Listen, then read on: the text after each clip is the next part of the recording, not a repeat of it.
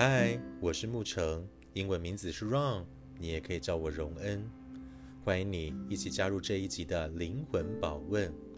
顾名思义，这个单元就是要解答你一切关于生命成长的疑问，所有关于心灵成长的疑惑。我将透过我的学习，我曾经受到过的启发，来回答你一些关于这一些生命成长上的问题。今天的这一集节目，我将延续上一集我们讨论的这个话题。我的心受伤了，该怎么办呢？在上一集的节目当中，我给了你两个很重要的重点。当你发现了你的心受伤了，你会开始产生很多的自我批判。这种自我批判是你首先要避免的事情。你要先告诉自己：“亲爱的，我没有错，我没有错。”然后呢，你要让情绪恢复流动。把自己所有在这个事情冲突的当下没有办法讲完的话，没有走完的场景，把它给继续的走完，继续的把话说完，或者是拿一条棉被把自己的头给盖起来。我们要让情绪止息下来，最大的目的就是为了让我们能够冷静下来，去厘清，在一个冲突当中，在一个事件里面，在一场工作之中。有哪一些是我的责任，我自己要能够去修正的？有哪一些是别人的责任，别人的过多期待，甚至是别人的恶意，这是我们要归还给别人的。而在这一集节目当中，我想要与你分享的是，把心照顾好了，我们还要能够继续的往前走，还要能够继续进行下一个步骤，这样我们才不会落入另外一个心灵成长的陷阱当中。在几年前，非常流行一本书，叫做《秘密》，我不知道你有是否读过。里面提到了吸引力法则，听起来吸引力法则很玄哦，好像很多人都在讨论。其实吸引力法则所谈的，只是一个在这个世界当中所运行的一个规则而已。这条规则是什么呢？就是如果你的心是处在一个什么样的模式之中，你自然而然的会去创造出一个你所接触到的场景，你自然而然的会创造出一段遭遇。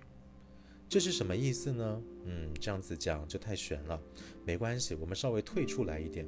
我不知道你是否看过一部非常非常经典的小说，它也被翻拍成电影，就是《傲慢与偏见》。《傲慢与偏见》呢，这是西洋文学上非常非常经典的一部作品。傲慢指的是什么呢？是男主角 Darcy 达西先生的傲慢。达西先生呢，是一个非常非常傲慢的人。偏见指的是谁呢？指的是 Elizabeth 伊丽莎白这位小姐，她心中的偏见。她觉得身为一个男人不应该这么挑剔，身为一个男人他应该要有足够的大气。于是呢，这两个人呢，其实心里面都。喜欢着对方，可是因为自己的个性造成了阻碍。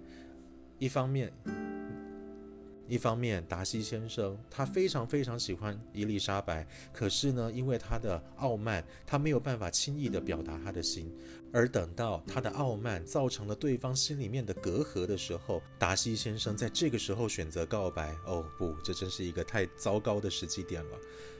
当然，他就被拒绝了。而伊丽莎白呢，她在听到了达西先生的告白之后，她当然是拒绝对方了。她拒绝了对方，可是她心里面其实是喜欢对方的，所以她的拒绝不断，所以她的拒绝不但伤了达西先生的心，她也伤了自己。这就是有情人最后没有办法成为眷属，因为是他们的个性在中间造成了隔阂。这个就是所谓的个性创造了命运。如果我们的个性就摆在前面了，我就是觉得这个个性就是我。我如果觉得我不抓住这个个性，我不展现这种个性，我就不是我了。当我们带着这样的信念的时候，我们执着于自己的个性的时候，我所创造出来的结果是什么？创造出来的结果就是，我既没有办法把我的真情给表达出来，我的真情也没有办法受到别人的照顾。这个时候，我们就会与人产生冲突，而产生冲突的时候，也因为我们的过于执着，也伤了自己的心。这个就是个性决定命运，个性决定命运。这个其实就是吸引力法则所强调的重点。所以啊，吸引力法则其实并没有这么玄的。大家好像一听到了这样的名词，就觉得哇，这个非常非常的高。其实，在很多的文学作品，在我们的生活当中都是这个样子的。如果用我们的生活周遭来当做一个例子的话，你肯定碰过很多这样的人。有一些人是非常勤奋的，想要当别人的心灵垃圾桶。你有任何话想要对他倾诉，他都愿意听，他都愿意表示理解，就好像是一个暖男、一个仙女一般的存在。可是慢慢的你会发现，这样的人他是不容易找到自己的幸福的，因为他没有表现出自己的个性喽。如果一个人没有表现出自己的个性，他是很难靠自己的个性去吸引别人的，因为他不太展现出自己真实的样貌。而一个人不太展现出自己真实样貌的时候，你就会发现这个人其实是很难对另外一个人有吸引力的。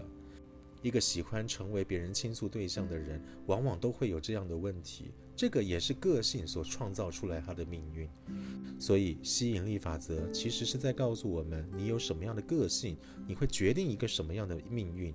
在你的内心当中是一个什么样的模式，它就会吸引过来你有一个什么样的境遇。所以，回到今天的主题来说，我们心里面的一种模式会吸引过来我们的某一种遭遇，我们心里面的某一种个性，它会决定我们将有什么样的命运。意思就是说，当我们面对冲突，当我们面对一件让我们自己的心受伤了的时候，其实这同时也是一个让我们回头检视自己的时候。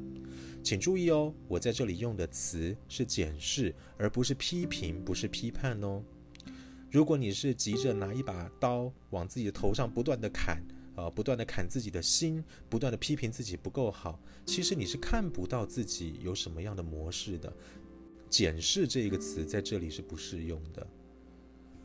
而当你的情绪恢复流动、厘清了责任之后，这个时候我们要更进一步的去检视自己的内心：我到底在对应别人的时候会是什么样的模式，让别人有这样的反应？这个是我们可以稍微调整的地方。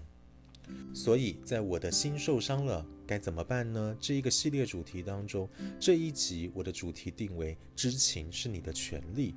这个知情指的是什么呢？你除了要知道你的情绪之外，你更要知道的是你的情感模式，是你对应外在世界的一种模式。当你知道了这种模式的时候，我们就可以避免。当我们又遇到了类似的情境的时候，你又用同样的方式去对应，这样一来，你这一种受伤的感觉，它只会一而再、再而三的发生。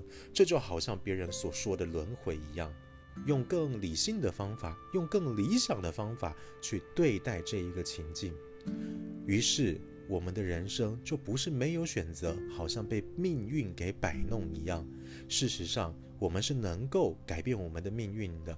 我们要改变我们的命运，并不是去贴符咒啊，要去做法啊，这样才能够改变我的命运。不是的，其实我们只要能够看到自己内心的模式，并且去调整、去改变，那么我们自然而然的也就调整了我们的命运了。所以，知情是什么呢？知情其实重点就是我们要看清楚，要能够检视，这样子我们才能够真正的自由。我们不会一直陷入一种好像别人都对我充满着恶意，好像为什么老是受伤的都是我这样的一种漩涡里面。讲到这里，那你当然会问喽：我坚持我原本的模式，那有什么问题吗？我难道不能够坚持我本来就使用的模式？我本来就是这样的人啊，我就是这样，难道不行吗？我觉得这当然是可以的，没有问题。不过，我想每一个人都想要寻找快乐，每一个人都想要避免掉痛苦。当我们在寻找快乐的时候呢，快乐它是有方法的。我们真的想要远离掉让我们受伤的这一些情境，真的要远离这一些让我们受伤的模式。其实那一些让我们受伤的人，并不是绝对的重点。我们不妨换一个角度来思考。别人对我们比较强烈的作为或语言，有的时候是让我们可以看到自己的心里面到底是什么样的模式，给了我们一个这样的机会。而我要提醒你，当我说到这里，你可能觉得，嗯，这跟自我谴责难道不是一样的吗？我要再一次强调，这不是自我谴责。你看到了自己的模式，这个模式并不是一个问题，它只是众多的选择之一。是我们很执着于只用这样的模式、这样的个性去解决外在一切的事物，而当我们应对外在时，不断地使用这一种模式、这一种方法，是这样的模式使得我们受伤的。所以啦，你当然可以选择相同的模式，但我也想要给你一个小小的提醒。正是因为我们很坚持这样的模式，我们所遭遇到的那一种挫败感，遭遇到的那一种受伤感，它才会一直源源不断的来。知道自己的情绪之外，要知道自己的情绪模式是什么，我们就有足够的力量去调整、去改变。我们不但让自己变成了一种更加自由的状态，我们在遭遇到不同的情境时，也变得更加有弹性。那么，我们就更加的有力量了。我们改变了自己的命运，我们也让自己过得更好，更不容易受伤。这样的人生，难道不是我们所追寻的那一种快乐的人生吗？我的心受伤了，该怎么办呢？你要知情。知道自己现在处于什么样的情绪中，让情绪恢复流动。你要知情，知道自己的情感模式、应对模式究竟是什么。那么，当你看清楚了自己的模式，你就有了选择权，是知情让你自由。我是牧成，英文名字是 Ron，你也可以叫我荣恩。灵魂宝问这个单元，就是为了要回答你一切关于生命当中成长的疑惑，关于你心灵成长上的一切问题。如果你对于你的生命成长有任何的问题，都欢迎你到脸书上搜寻“牧成心灵工作室”。牧是沐浴的牧，成是澄清的澄。你可以将你的问题用私讯的方式丢给这个专业。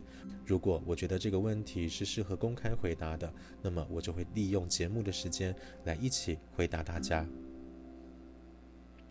在下一集的节目，我的心受伤了，该怎么办呢？这个主题我将为你带来最后一个部分。这个部分我们要来探讨另外一个方向。前面两集都很正能量，告诉大家怎么调整自己。最后一集，我想来谈一谈，如果一个人放任自己，让自己不断的受伤，处于被害者的位置，那么会有什么样不一样的结局呢？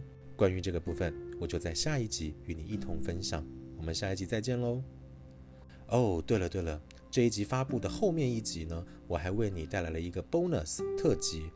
是让你在你的心里面觉得受伤的时候，你可以稍微的静下来，让自己轻轻的听这一段音频，陪伴着自己，让自己的情绪恢复流动，让自己慢慢的从受伤的状态之中恢复过来。